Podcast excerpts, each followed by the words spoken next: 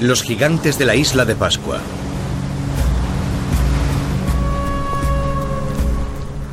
Hola, soy Josh Bernstein. La isla de Pascua es un lugar único. Es la isla habitada más remota de todo el planeta. Situada a 4.000 kilómetros de Sudamérica y a 2.500 de la Polinesia, la isla de Pascua, también llamada Rapa Nui, es un diminuto trocito de tierra en medio del Océano Pacífico. Mide apenas 17 kilómetros de largo y 11 de ancho. Por tanto, uno de los muchos misterios de esta increíble isla es cómo pudo alguien encontrar este lugar por primera vez. Pero sabemos que lo encontraron los polinesios. La datación por carbono 14 determinó que los polinesios se asentaron en la isla en el siglo V después de Cristo. Incluso para la gente acostumbrada al sur del Pacífico, la isla de Pascua debió de ser un paraíso. Tenía un extenso bosque, grandes lagunas de agua dulce, tierra fértil y un mar lleno de peces. Durante siglos, los primeros habitantes de la isla de Pascua se dedicaron a desarrollarla. En el siglo XIV, su población había aumentado a casi 20.000 habitantes, pero entonces ocurrió algo. Cuando los exploradores holandeses llegaron aquí en 1722, encontraron a una población hambrienta, luchando por sobrevivir. Sucedió algo importante, algo que diezmó la población Rapanui y destruyó sus tradiciones y su cultura. Quedaban menos de 2.000 personas en la isla. Muchas de las grandes estatuas, llamadas moais, habían sido abandonadas.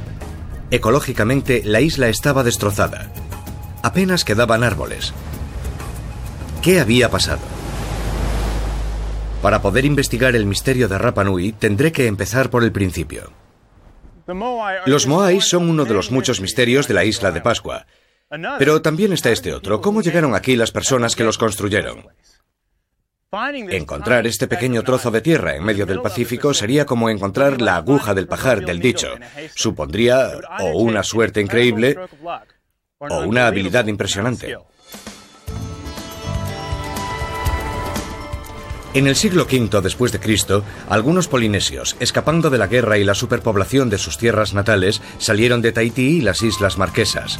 Sus exploraciones están entre las más sorprendentes de la historia mundial. A bordo de canoas, sin brújulas ni mapas, comenzaron a navegar por el extenso sur del Pacífico en busca de nuevas tierras. Al sur descubrieron Nueva Zelanda y al norte Hawái. Pero lo más impresionante fue que navegaron en canoa 2.500 kilómetros a través del Pacífico y encontraron este pequeño trozo de tierra llamada Isla de Pascua. ¿Cómo lo hicieron? Para averiguarlo he venido a conocer a un experto en navegación, Hugo Tiabehei. Es genial. ¿Hugo? Soy yo, encantado. ¿Qué tal? Hugo ha traído a sus amigos del club de canoa Rapanui. Normalmente compiten en las carreras de canoa con balancín de la Polinesia, así que estoy en buenas manos. Salimos de la playa y empezamos a navegar en mar abierto. Vale, estoy empezando a pillarle el truco. La canoa con balancín es la canoa tradicional polinesia. Los polinesios llevan años atando una especie de flotadora lateral de sus canoas. Cuando nos adentramos en el mar lleno de olas entendí por qué. Sin esto, volcaríamos en apenas unos segundos. Pero pronto le pillamos bien el truco y la canoa empieza a moverse bastante rápido. Bueno, no es que sea un experto, pero esto se basa principalmente en el ritmo, en mantener el ritmo con el resto del equipo. Tirar fuerte y echarte hacia adelante. Pero solo hemos hecho unos pocos kilómetros. No me imagino cómo debió de ser esto durante varias semanas seguidas, recorriendo cientos de kilómetros. Es agotador.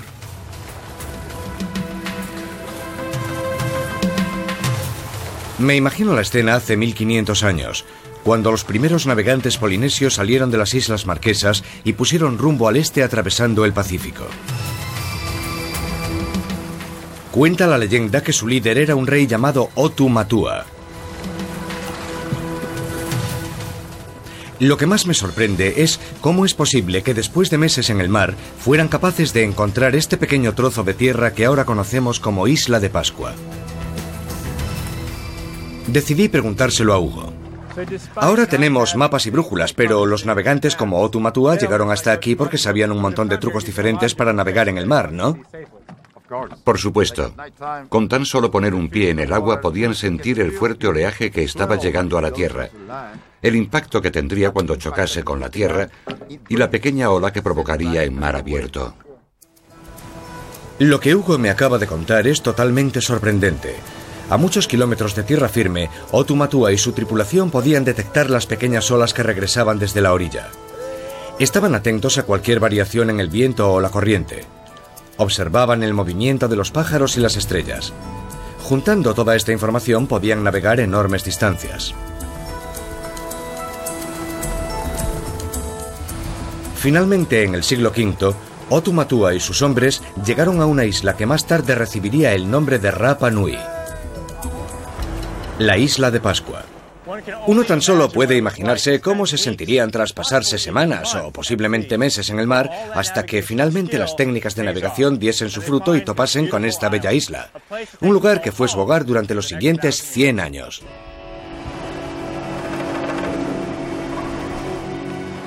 Los polinesios llevaban siglos mandando equipos de exploración. Cuando este grupo de hombres intrépidos encontraban islas, regresaban para informar sobre lo que habían descubierto. Entonces, grupos de colonizadores iniciaban la marcha con mujeres, niños, plantas y animales para tomar posesión de las nuevas tierras.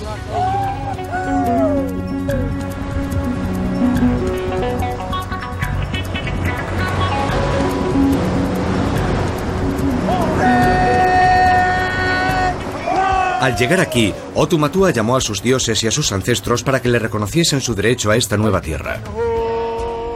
Otumatua pensó que este sería un buen lugar para que su pueblo viviese y prosperase. Lo que no podía saber es que un día llegaría el desastre. A continuación, exploraré una antigua cantera e intentaré transportar y esculpir un Moai en busca de pistas que me ayuden a entender la misteriosa catástrofe de la isla de Pascua. Cuando los europeos llegaron por primera vez a la isla de Pascua en 1722, se encontraron con un paisaje sin árboles y con un lugar que había sido ecológicamente y socialmente destrozado. ¿Qué había pasado? He estado explorando esta pequeña isla en medio del Océano Pacífico en busca de respuestas. En mar abierto me di cuenta de lo dura que debió haber sido una de las exploraciones más increíbles de la historia mundial el descubrimiento de la isla en el siglo V después de Cristo por parte de los navegantes polinesios. Pero mil años más tarde, un desastre ecológico se apoderó de la isla. ¿Por qué y cómo? Me han contado una sorprendente teoría que asegura que fue la intensa producción y el transporte de las famosas estatuas de la isla lo que precipitó esta crisis ecológica.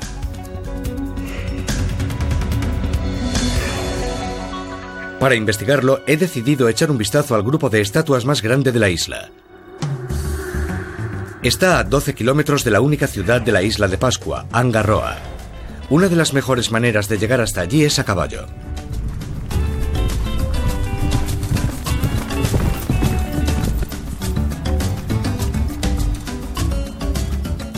Al fin he llegado al grupo de Moais llamado Tongariki. Son increíbles.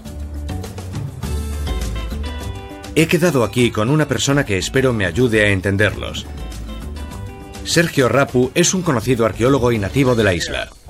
Hola. Son increíbles. Sí, es un magnífico trabajo de nuestros antepasados. ¿Cómo los construyeron? Bueno, los tallaron en piedra volcánica en la cantera usando unas herramientas muy sencillas. Y luego los trajeron hasta aquí. Entonces hay una cantera de donde extrajeron esta piedra. Sí, de hecho está justo allí. ¿Podemos ir a echar un vistazo? Claro. La cantera está a solo unos minutos a caballo, en una zona donde se encuentra uno de los muchos volcanes extinguidos de la isla. Dejamos los caballos en la ladera del volcán y empezamos a subir.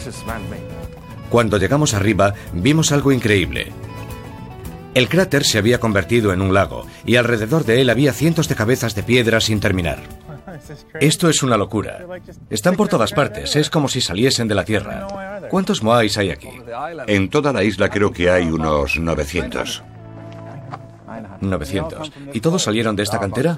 Aquí hay unos 300 y el resto están distribuidos. Están por toda la isla. ¿Y todos son más o menos de este tamaño? El tamaño varía desde un par de metros a 20 metros de altura.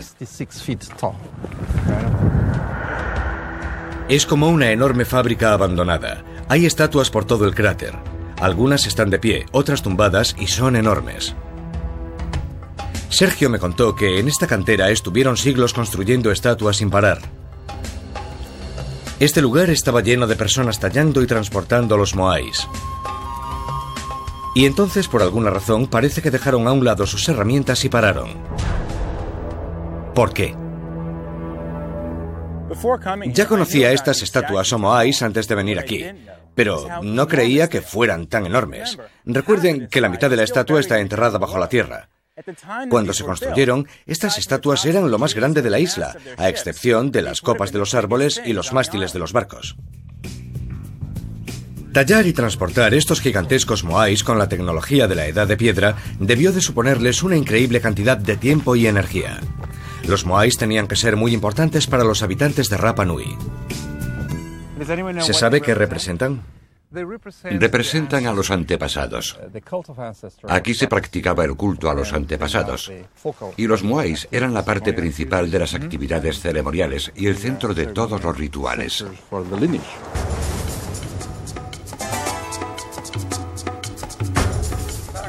Sergio me explicó que cada vez que moría un jefe importante se construía una estatua en su honor. El Moai no es que le representara, sino que era él. Su espíritu estaba en la piedra. Su cara miraba al pueblo de sus descendientes. Los Moais eran los muertos de los Rapa Nui, que regresaban para vigilar a los vivos. Ahora ya sé por qué los construyeron, pero también me parece igual de interesante saber cómo los construyeron. Tallar y transportar estas enormes estatuas debió de ser un trabajo muy duro, e incluso más aún si tenemos en cuenta la cantidad que hicieron.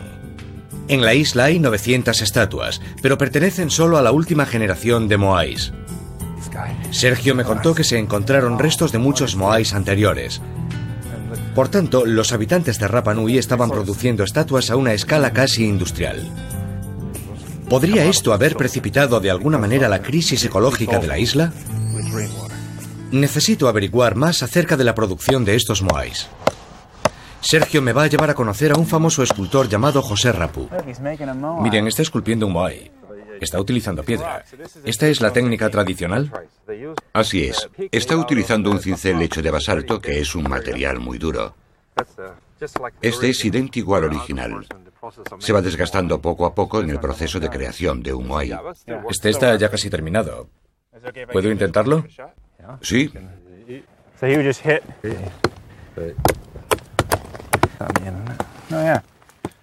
Solo tengo que darle con el cincel porque al golpearla la piedra se va rompiendo.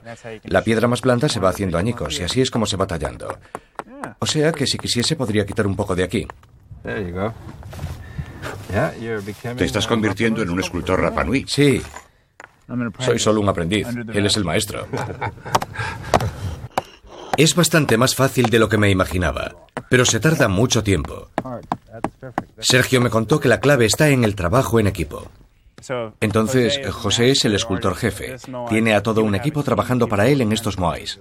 Exacto, es toda una comunidad. ¿Cuánto se tarda en tallar un moai? Aproximadamente un año.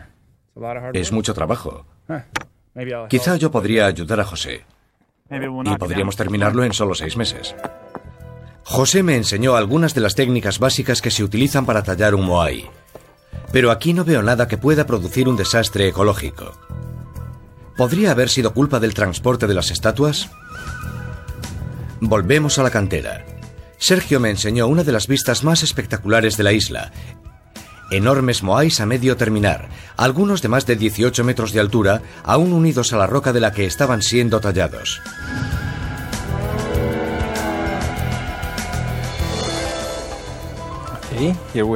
Aquí tenemos uno de los 300 muais a medio terminar.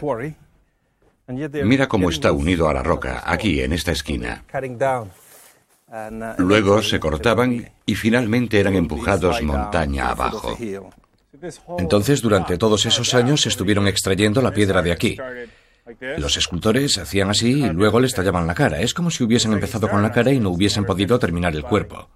Eso es. Vaya, es increíble.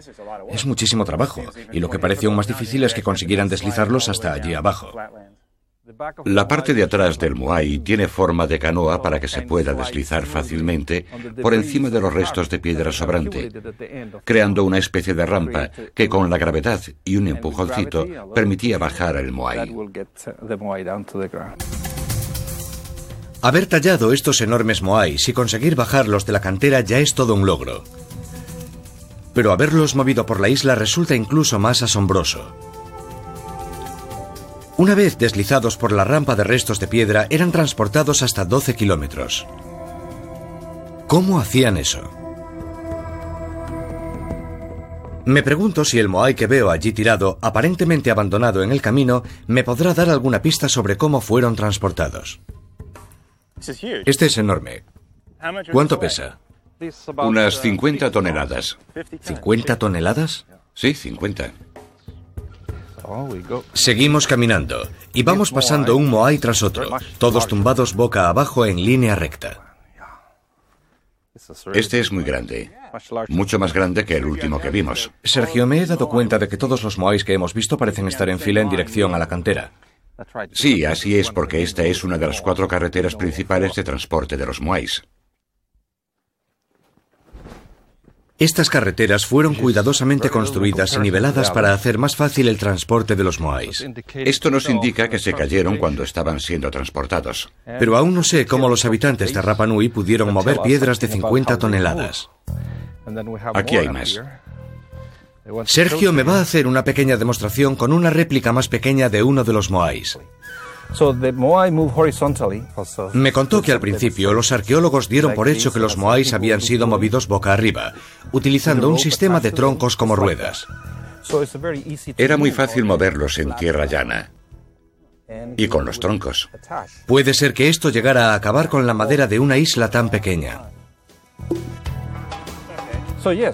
Está claro que así se podría mover un moai. Pero ¿lo harían así realmente? Todos los moais que hemos visto estaban tumbados boca abajo. Sergio me contó que esto fue lo que hizo que los arqueólogos pensaran que no habían sido transportados boca arriba, sino boca abajo, igual que como fueron encontrados. Pero eso también parece bastante problemático. Si invirtieron tanto tiempo y habilidad artística en tallar estos moais, luego no tiene ningún sentido que los deslizasen boca abajo para destruir todo el trabajo que habían realizado, ¿no? Tienes toda la razón. No tiene sentido que gastasen tanta energía haciendo esto y luego se arriesgasen a poner los moais boca abajo. Pero Sergio tiene su propia teoría acerca de cómo fueron transportados los moais. Yo creo que los moais estaban en posición vertical. Esto parece increíble. ¿Cómo se podría transportar verticalmente una pieza de piedra de 15 metros de altura? Normalmente, si este pesara 60 toneladas, no podríamos hacerlo nosotros dos solos.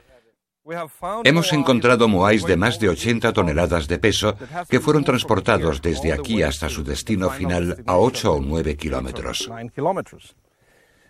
Entonces aquí tenemos un moai totalmente terminado. La parte de atrás de delante. Pero la base del Moai nunca se completaba en la cantera.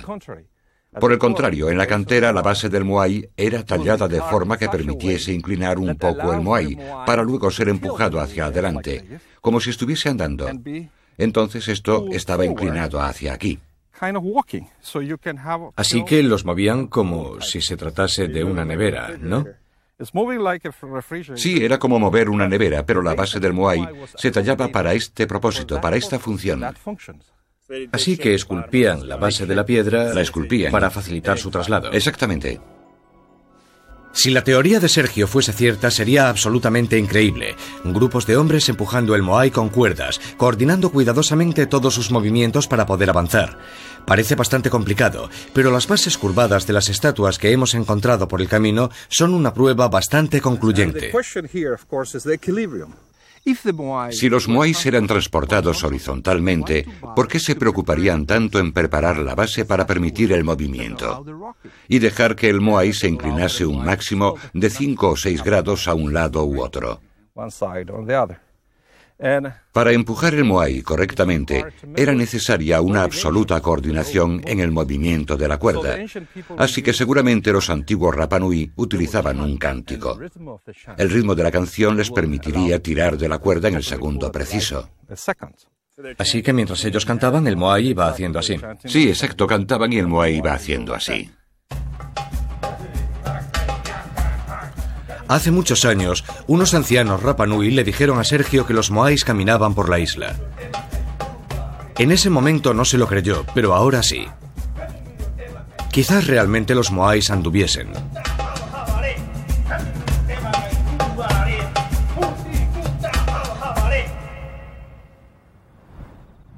Si fuera cierto, esto sería de vital importancia a la hora de entender el desastre que aparentemente se apoderó de la isla siglos antes de que llegasen los europeos. Me pregunto si el transporte de Moais necesitaba tanta madera como para haber deforestado la isla. Pero el transporte vertical de los Moais hubiese requerido muy poca madera. Los Moais y su culto a los antepasados no podían haber deforestado la isla. Tuvo que haber algo más detrás de la crisis de la isla de Pascua. A continuación, el trágico destino de Rapa Nui y los intentos desesperados de sus habitantes para salvarse. Aquí se practicó el canibalismo. La isla de Pascua es la isla habitada más remota de la Tierra. Estoy intentando descubrir qué les pasó a los polinesios que la poblaron. Los resultados del análisis del polen han demostrado que cuando Otumatua y sus hombres llegaron en el siglo V, la isla estaba llena de árboles. Mil años después estaba prácticamente vacía y muchos de los moais habían sido abandonados. ¿Qué había sucedido? José Letelier, especialista en la isla de Pascua, me va a ayudar a aclarar este misterio. Quiere enseñarme algunas pruebas que demuestran que en el siglo XVI los habitantes estaban construyendo fortificaciones subterráneas. ¿De qué intentaban defenderse? Esta es la entrada a un extenso sistema de cuevas que se extiende por toda esta zona. Estas cuevas en realidad son túneles de lava, a través de los cuales fluían ríos de lava líquida de volcanes ahora ya extinguidos. Bueno, ya hemos llegado. Aquí puedes ver que construyeron paredes en la entrada del túnel de lava. Por tanto, está claro que se trata de algún tipo de fortificación. Los restos que vemos aquí demuestran que estas cuevas eran usadas como refugios. Si echas un vistazo aquí, verás un fogón para cocinar. Ah, sí, un fogón. Estos fogones están normalmente situados aquí, cerca del exterior de la cueva, para que ésta no se llene de humo. Aquí, como puedes ver, hay una zona muy grande para sentarse. Entonces, ¿de cuándo data este sitio? Bueno, seguro que piensas que empezaron a ocupar las cuevas enseguida, pero aunque no lo creas, en realidad estas cuevas fueron usadas más tarde, seguramente en torno al siglo XVI.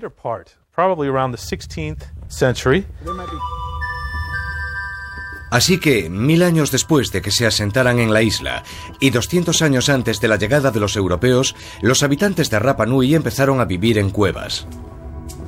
Me pregunto si esto tendrá algo que ver con la deforestación de la mayor parte de la isla y el abandono de los moais. Todo parece haber ocurrido a la vez. Está claro que esto ocurrió en un momento en el que las cosas estaban empezando a complicarse en la isla. Se inició una gran lucha por los escasos recursos. Estaban en un sitio muy remoto y no había forma de escapar. ¿Entonces lucharon entre ellos? Sí, se produjo una guerra interna. Finalmente, las piezas del puzzle están empezando a encajar. José me explicó que en el siglo XVI la guerra y los asaltos eran endémicos en la isla. Sin madera para construir grandes canoas para navegar por el mar, los habitantes de Rapa Nui estaban totalmente aislados del resto del mundo, e incluso la pesca empezó a empeorar. Mientras la población crecía, la comida empezó a escasear. ¿Fueron los habitantes de Rapa Nui víctimas de sus propios logros? Aquí en esta remota isla crearon una de las culturas megalíticas más impresionantes del mundo. Pero mientras la desarrollaban, estaban sembrando sin darse cuenta las semillas de su propia perdición. Con la superpoblación, los campos de cultivo no producían lo suficiente y empezaron a hacerse pequeños. se talaron los árboles de los bosques. Como resultado se creó un círculo vicioso de degradación ecológica y conflictos por la tierra y la comida. La guerra empezó a dividir a la sociedad Rapa Nui. En pleno conflicto, la gente empezó a trasladarse a las cuevas. Los arqueólogos estiman que había alrededor de unas 20.000 personas viviendo en esta isla. Eso equivale al número de personas de una ciudad pequeña o de una universidad americana media. Y dado que sus padres, sus abuelos y sus bisabuelos habían crecido aquí, esta gente debía al menos conocerse muy bien o incluso estar emparentada con las demás personas de la isla. Así que la matanza debió de ser terrible, porque no solo vivían en la isla, sino que estaban atrapados en ella. La historia popular Rapa Nui, tal y como la relataron los primeros colonizadores europeos, estaba llena de batallas sangrientas y conflictos. Los nombres de algunos lugares de la isla conmemoran estos tristes sucesos, como un sitio llamado Anakai Tagata.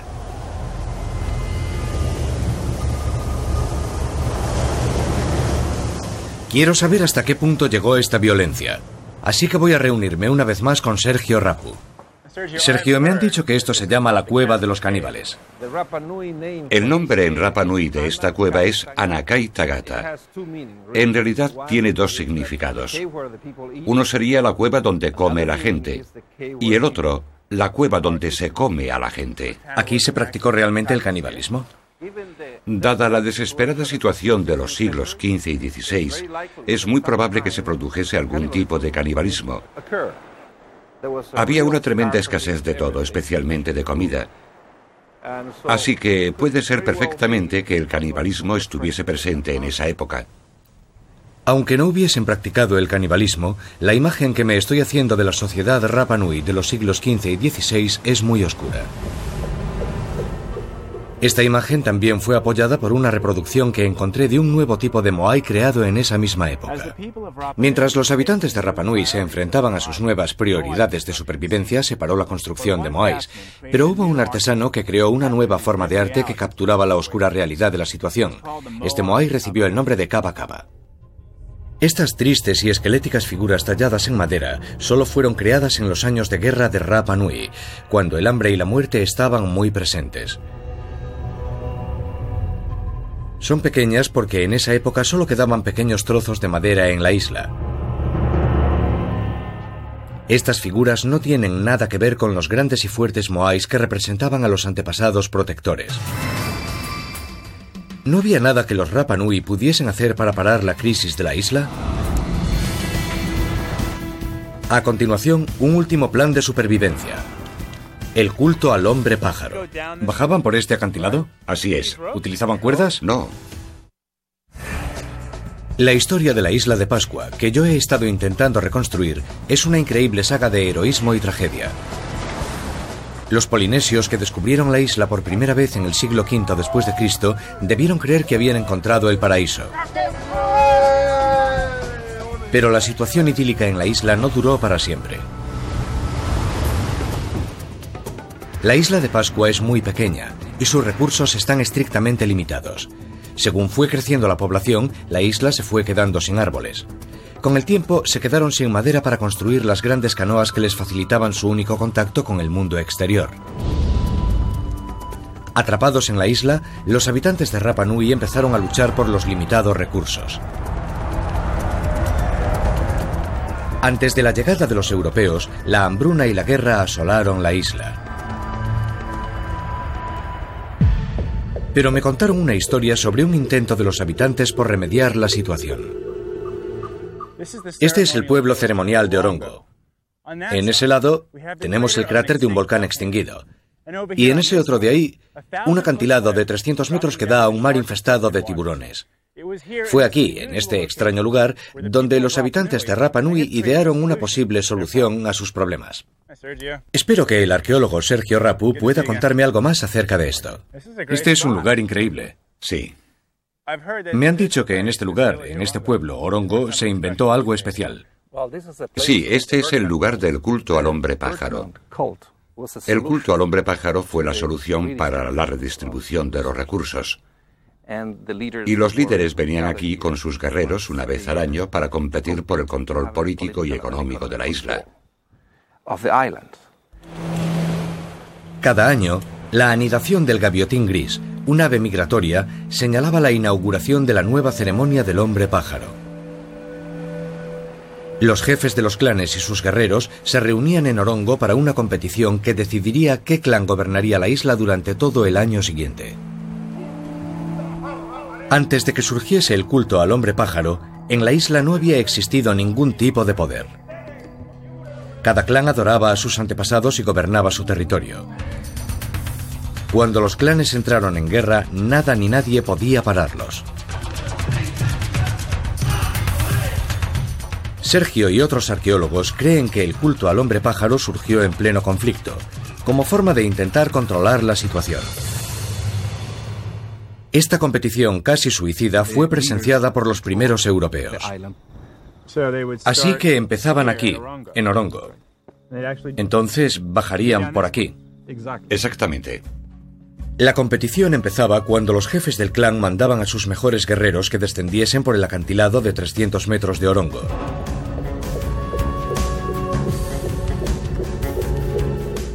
Durante semanas, los hombres se preparaban para esta dura prueba. Llevaban balsas de totora para ayudarles en el largo y agotador kilómetro y medio nadando hasta llegar a las dos islas del litoral o Motus.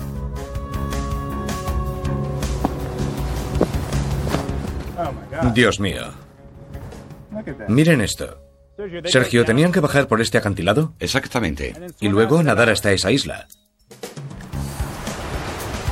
Apoyados en las pequeñas balsas de Totora, los nadadores tenían que luchar contra el fuerte oleaje del mar y las corrientes. Agotados, finalmente escalaban hasta Motu, donde anidaba el gaviotín gris. Para los habitantes de Rapa Nui, el gaviotín gris era un pájaro mágico. En realidad, cada año emigra miles de kilómetros a través del océano, pero los habitantes solo sabían que venía de más allá del horizonte. Creían que venía directamente del cielo, que lo enviaban los dioses. Su huevo simbolizaba la fertilidad cósmica y el poder.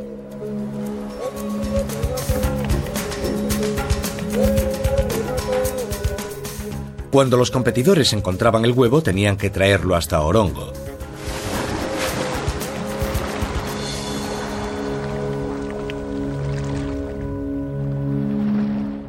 Y luego nadaban de vuelta. Nadaban de vuelta con el huevo. Tenían que volver a subir hasta aquí. Sí. Vaya, eso sí que es una verdadera competición. El jefe del clan del primer guerrero que volviese con el huevo tendría el poder de la isla y sus recursos durante el año siguiente.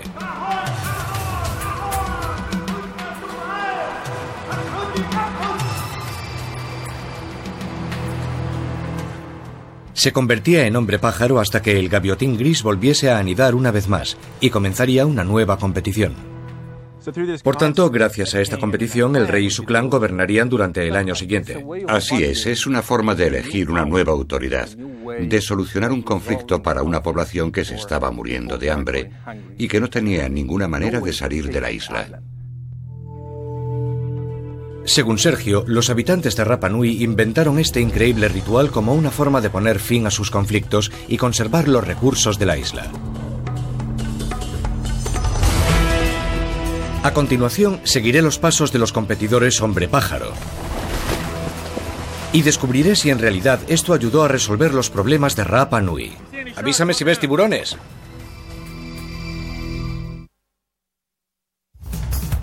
Mis investigaciones en torno a la isla de Pascua están llegando a su fin. Me he enterado de que los habitantes iniciaron una catástrofe ecológica que condujo a años de crisis y violencia. En el siglo XV, la sociedad Rapa Nui estaba al borde del abismo. Para frenar la situación, inventaron el culto al hombre pájaro, una competición anual entre los distintos clanes de la isla para establecer un líder supremo. Los competidores bajaban por un acantilado de 300 metros y nadaban por aguas infestadas de tiburones a una isla a kilómetro y medio de la costa. El clan del primer hombre que regresase tenía el control de la isla durante el año siguiente. Ahora voy a investigar esta increíble ceremonia. Sobre todo lo que quiero descubrir es si el culto al hombre pájaro realmente remedió la desesperada situación en la que se encontraba la isla.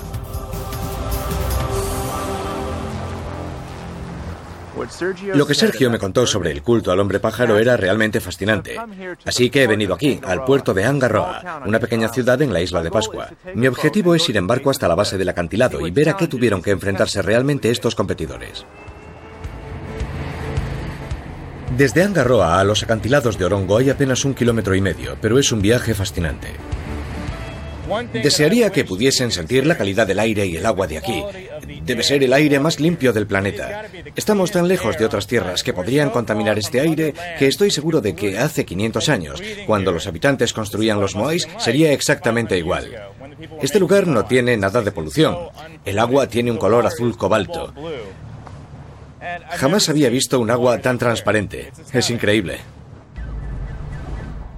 Aquí abajo, desde el agua, todo se ve diferente.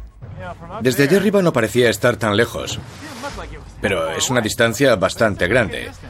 Supongo que es aproximadamente kilómetro y medio desde la costa hasta Motu. Y desde arriba tampoco me di cuenta de las enormes olas que hay. Y son olas que solo se forman al mediodía. Bueno, estoy empezando a darme cuenta de que esta competición requiere mucha más forma física de la que yo creía. Será divertido.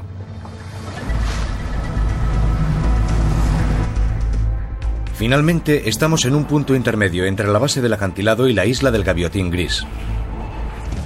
Sergio y yo estuvimos allá arriba, en esas rocas, y he de decir que desde aquí abajo no lo veo más fácil. Es una locura. Hoy en día ni siquiera está permitido acercarse al acantilado y es ilegal descender por él porque está dentro de un parque natural. Si quiero realizar la competición tendré que saltarme esa parte, pero aún puedo hacer la parte de la natación. Cada minuto que pasa, la meta de estos aspirantes a hombre pájaro me parece más inalcanzable. Su forma física debía de ser tremenda. Y ahora me toca a mí. Tengo que acostumbrarme a usar esto. Voy a intentarlo así. Es realmente difícil mantener el equilibrio en la balsa de Totora. Contaba con su ayuda, pero resulta bastante difícil mantenerse encima de ella. Voy a tardar un poco en pillarle el truco. Tengo un largo camino por recorrer. Parezco una foca esperando a que un tiburón venga a comerme. Esa va a ser mi única preocupación.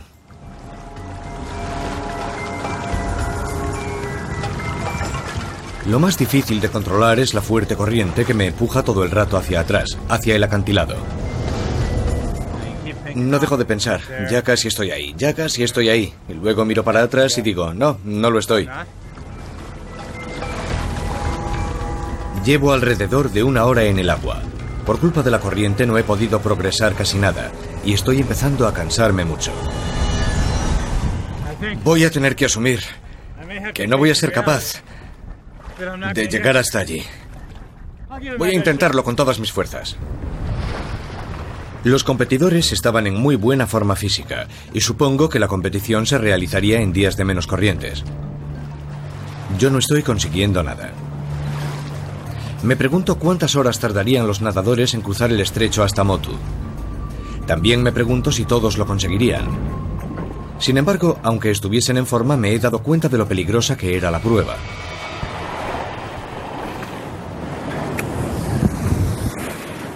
Con magulladuras, cansados de bajar por el acantilado, empapados y agotados de nadar, los competidores llegaban aquí, a Motu, a la mitad del trayecto. Antes de que pudiesen regresar, tenían que buscar un huevo en esta isla. Hay pájaros por toda la isla. Miren, allí hay pájaros fragata, justo encima de nosotros. Ahí hay uno muy pequeño. Venid aquí y echaremos un vistazo. Este no es un gaviotín gris. Este no es el pájaro que estamos buscando. Cuando llegaban a Motu, tenían que encontrar el huevo, ponerlo a salvo, probablemente en un artilugio que llevaban en la cabeza, y luego nadar de vuelta a la isla. Después de unas horas en el agua, los guerreros que sobreviviesen subirían un último tramo del acantilado hasta llegar a donde estaban esperándoles los líderes del clan. Supongo que estaban muy motivados por lo que implicaría su victoria. El poder supremo de su clan en la isla durante un año.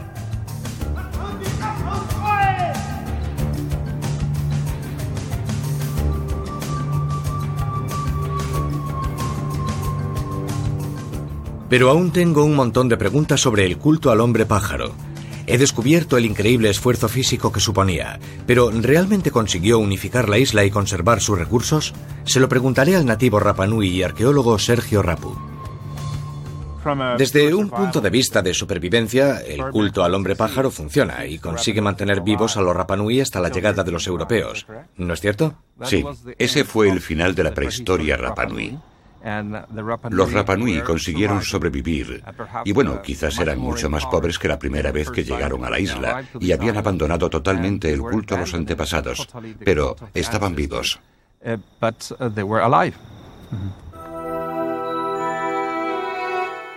Sergio me contó que el culto al hombre pájaro se convirtió en lo más importante y abandonaron el culto a los antepasados.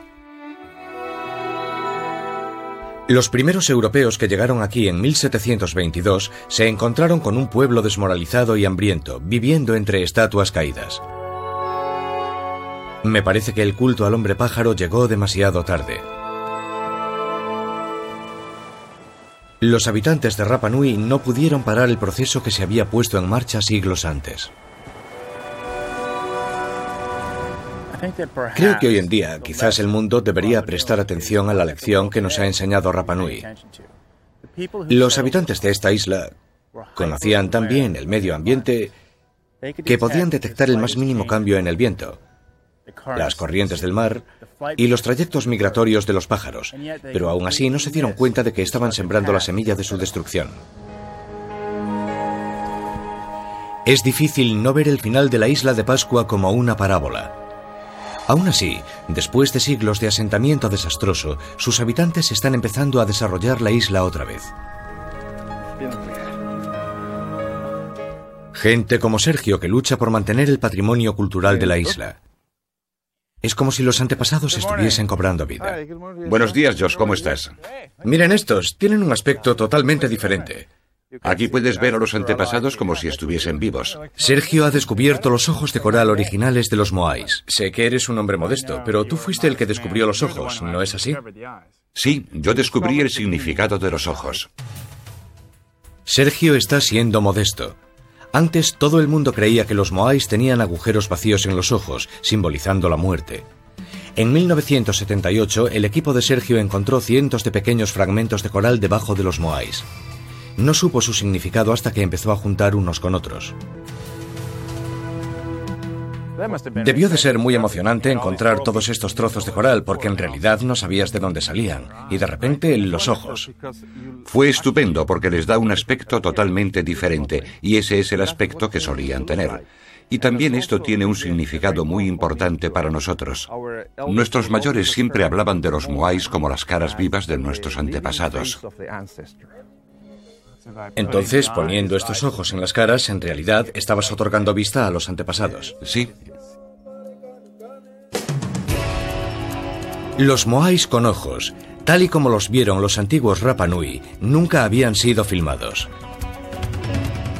La mirada atenta de los Moais, vigilando su isla una vez más, pone el broche final a mi viaje por la increíble historia de Rapa Nui.